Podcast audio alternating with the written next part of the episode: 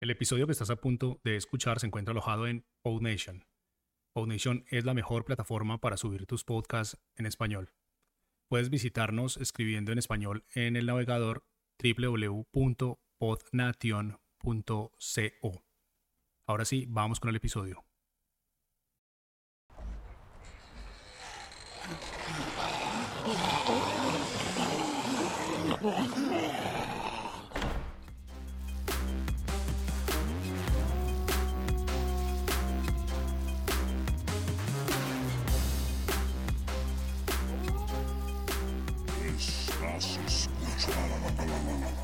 Los zombies, el podcast en el que vamos por tu cerebro.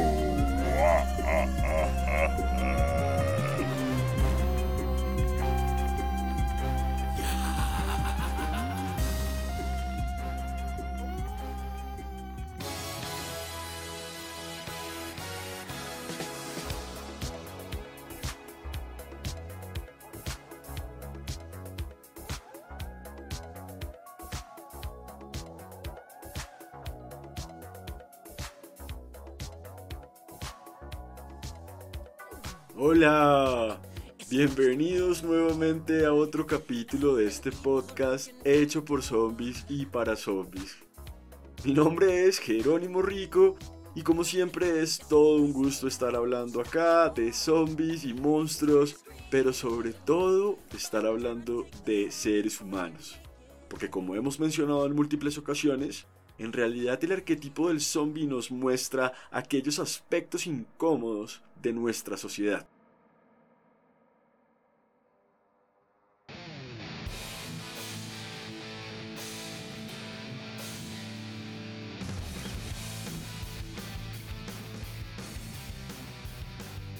Hemos mencionado, por ejemplo, que en el siglo XIX los zombies estaban más relacionados con los padecimientos internos, con el temor a lo desconocido, así como también después de la segunda mitad del siglo XX, a partir de los zombies de Romero y su película Night of the Living Dead, van a empezar a representar una crítica al consumismo, a la cultura de masas y por supuesto a la guerra, que en ese momento y actualmente se presentan como los mayores problemas de la sociedad.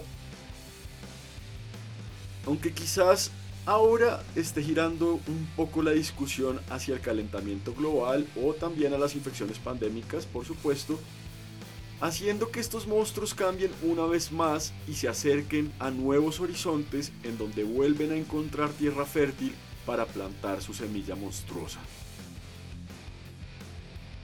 Y es por eso precisamente que tenemos que hacer un énfasis en la cultura digital que se ha apropiado del zombie para volverlo uno de sus productos de consumo más llamativos y por supuesto para hacerlo vamos a hablar de la industria de los videojuegos y sobre todo de su saga más conocida Resident Evil.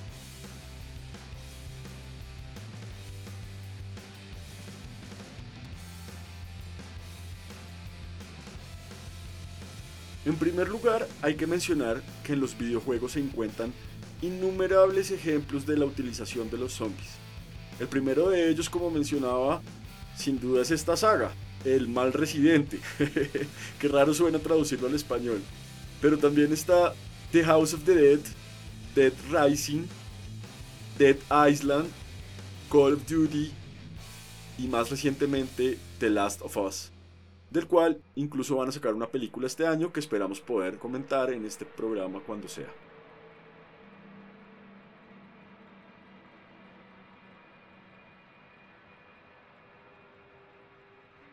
Y de hecho les traigo un dato chévere que no conocía, que es bastante interesante a propósito del gran George Romero, ya que justamente una productora de videojuegos, Trenchyard, que realiza el famoso Call of Duty, le hizo un homenaje a Romero y resulta que incluyeron en su segundo contenido descargable de Call of Duty Black Ops un mapa para el modo zombie llamado Call of the Dead, en donde Danny Trejo, el famoso machete de Robert Rodríguez, Sarah Mitchell Gellar, la famosa Buffy Cazavampiros, Robert Englund, nada más y nada menos que el mismísimo Freddy Krueger, y Michael Rooker, el hermano de Daryl en The Walking Dead, pelean contra un ejército de zombies del cual adivinen quién es el jefe final. Pues sí, nada más y nada menos que George Romero de Big Bass. Y bueno, es que podría decirse que los videojuegos son el mejor entrenamiento para un apocalipsis zombie al final, ya que después de innumerables horas esquivando a los muertos, uno podría decir que está preparado para enfrentarse a lo que sea, ¿o no?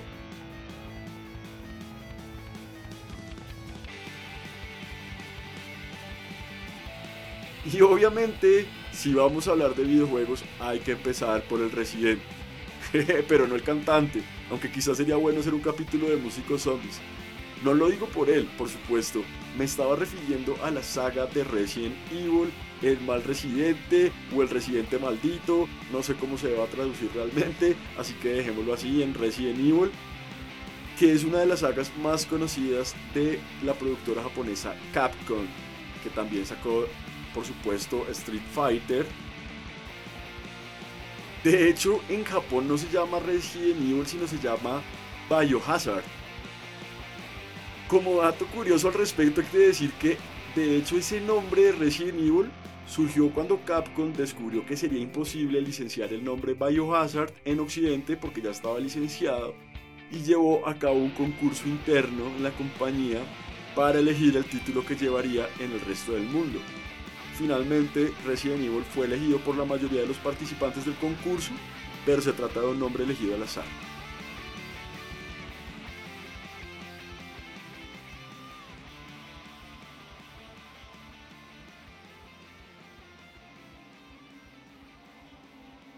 Pero lo que es un hit realmente en esta película es que introduce el papel de la corporación detrás del origen de la infección. Y los personajes tienen que ir descubriendo toda esta trama de fondo a lo largo de la saga de historias que después se llevaron al manga y al cine por supuesto. Ese trasfondo le daba un contexto muy real al apocalipsis y lo situaba en un escenario distinto al que se venía estableciendo hasta entonces donde principalmente eran los gobiernos los que recibían las miradas malas, pero no tanto por acción como por omisión.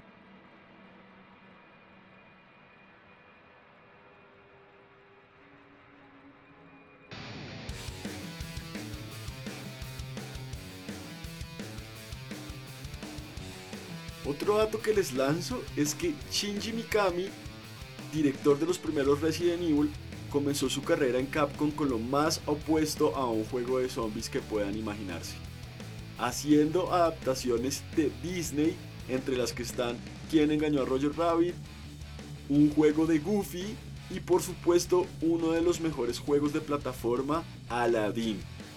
¿Quién se iba a imaginar que el responsable de estas bonitas historias terminara siendo uno de los juegos que más pesadillas deben haber generado a los niños?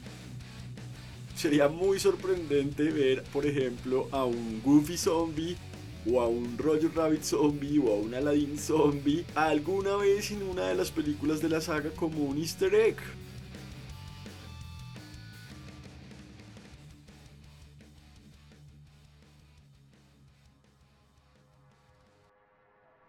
Pero vayamos al inicio como nos gusta y hablemos un poco de cuál fue el primer videojuego hecho sobre zombies. ¿Cuál creen ustedes que sea? Pues resulta que se llamó simplemente Zombie, así, sin E, y fue hecho en 1986 como una adaptación a la segunda película de Romero, Dawn of the Dead, La Dona de la Muerte. Mentiras, El Amanecer de los Muertos. Y de hecho es bastante revolucionario este videojuego para su época. Si pensamos que era un shooter en primera persona, hecho para varias consolas de aquel entonces, como por ejemplo la Atari o la Commodore, que creo que nunca llegó a Colombia, no sé.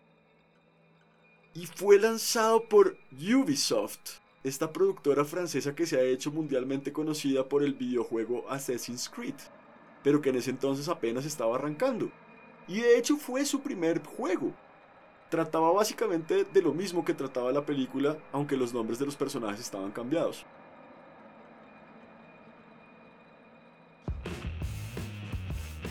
El argumento era simple. Después de que los muertos se levantaran de sus tumbas, cuatro supervivientes aterrizan en un helicóptero sobre un centro comercial.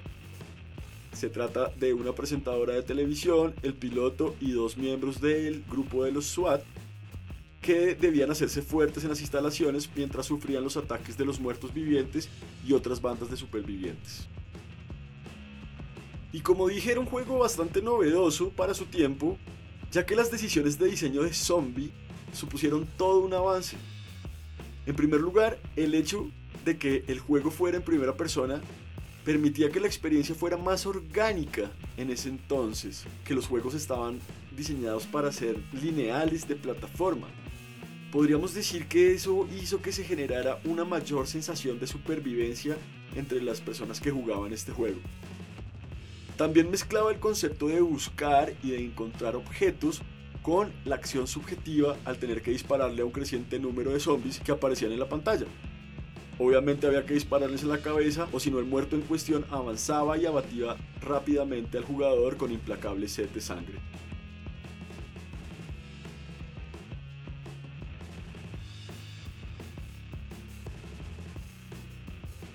Este juego se basaba en una versión previa hecha por Activision sobre nada más y nada menos que Alien el octavo pasajero, que la había roto en taquilla pero por el componente de búsqueda y acción en zombie, además del uso de colores y sus animaciones, se convirtió en una obra significativamente mejor, así sea como obra de culto actualmente.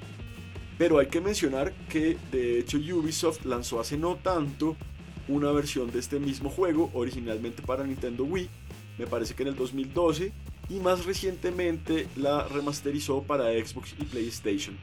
Así que si quieren buscarla, vayan y nos cuentan cómo les pareció y si vale la pena.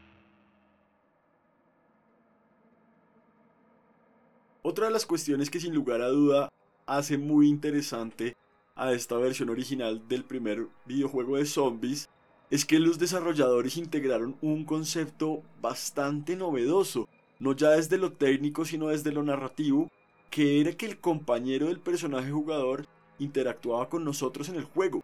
E incluso si lo mataban, lo infectaban los zombies, podía volver como zombie y teníamos que destruirlo. ¿Y por qué es interesante esto? Pues resulta que esto plantea la idea de una inteligencia artificial que representa el personaje con el que interactúa el protagonista. Es decir, que estábamos viendo el inicio de lo que es un concepto y una idea muy poderosa la IA, la inteligencia artificial, que como ya hemos hablado antes podría incluso llegar hipotéticamente a zombificar a los humanos al alcanzar un nivel de evolución tal que pudiera afectarnos neuronalmente y ordenarnos obedecerla.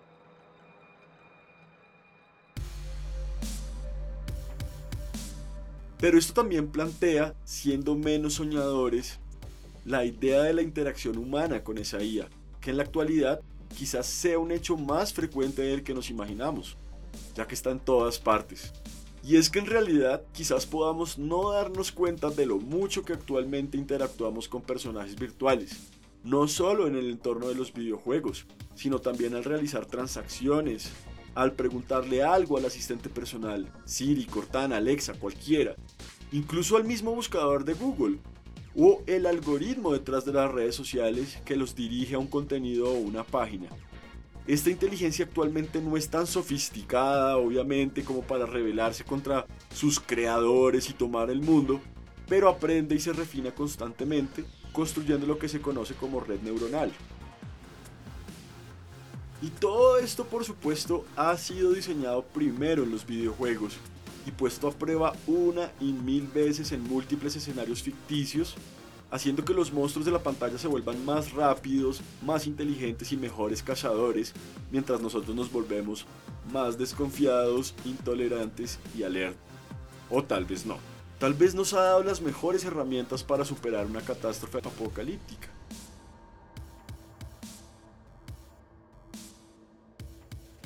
Finalmente, y a manera de conclusión en este capítulo, quiero decir que lo que no se puede negar en todo esto es que cada vez estamos pasando más tiempo en entornos virtuales, en los que por supuesto aprendemos, nos divertimos, interactuamos y en últimas expresamos aquello que no podemos expresar en la realidad. lo cual está muy bien, pero que también quizás nos ha podido quitar una parte de nuestra alma. ¿Recuerdan? Como aquel bocor que hechizaba a los haitianos. Y quizás sea un pedazo pequeño, pero quizás pueda ser uno muy grande.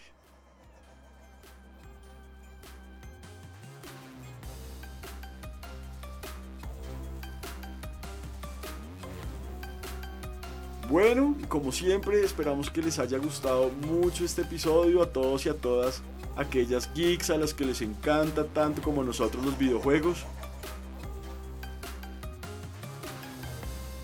Estamos entrando ya en la segunda mitad de esta temporada y deseamos que le están pasando tan bien como nosotros desarrollando este contenido, desarrollando este sueño zombie.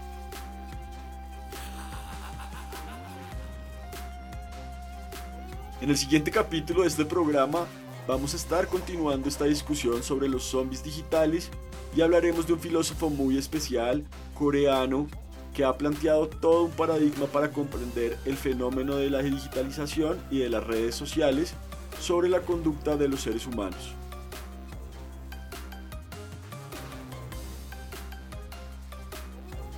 Así que si les gustó este episodio y quieren seguir aprendiendo cosas ñoñas sobre los zombies, y por qué no, reflexionando un poco también sobre la vida, síganos escuchando. Déjenos un like, déjenos un comentario en nuestras redes, ya saben que estamos en todas como a los zombies y únanse a la horda. Y no se olviden. Vamos por su cerebro. Hasta la próxima.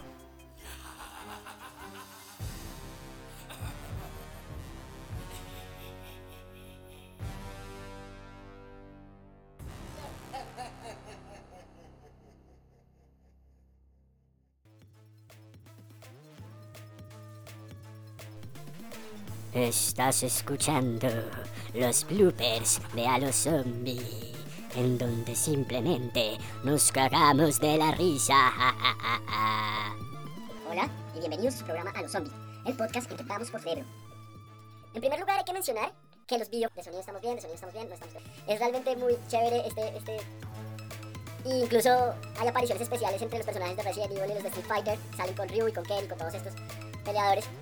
Y también es importante que en Japón se llamó Biohazard. Biohazardo. Biohazardo en japonés. y es que realmente lo que es un hit de esta película, como la Matrix. Sería sorprendente realmente ver a un Goofy zombie algún día en una de las películas de la saga como un easter del director.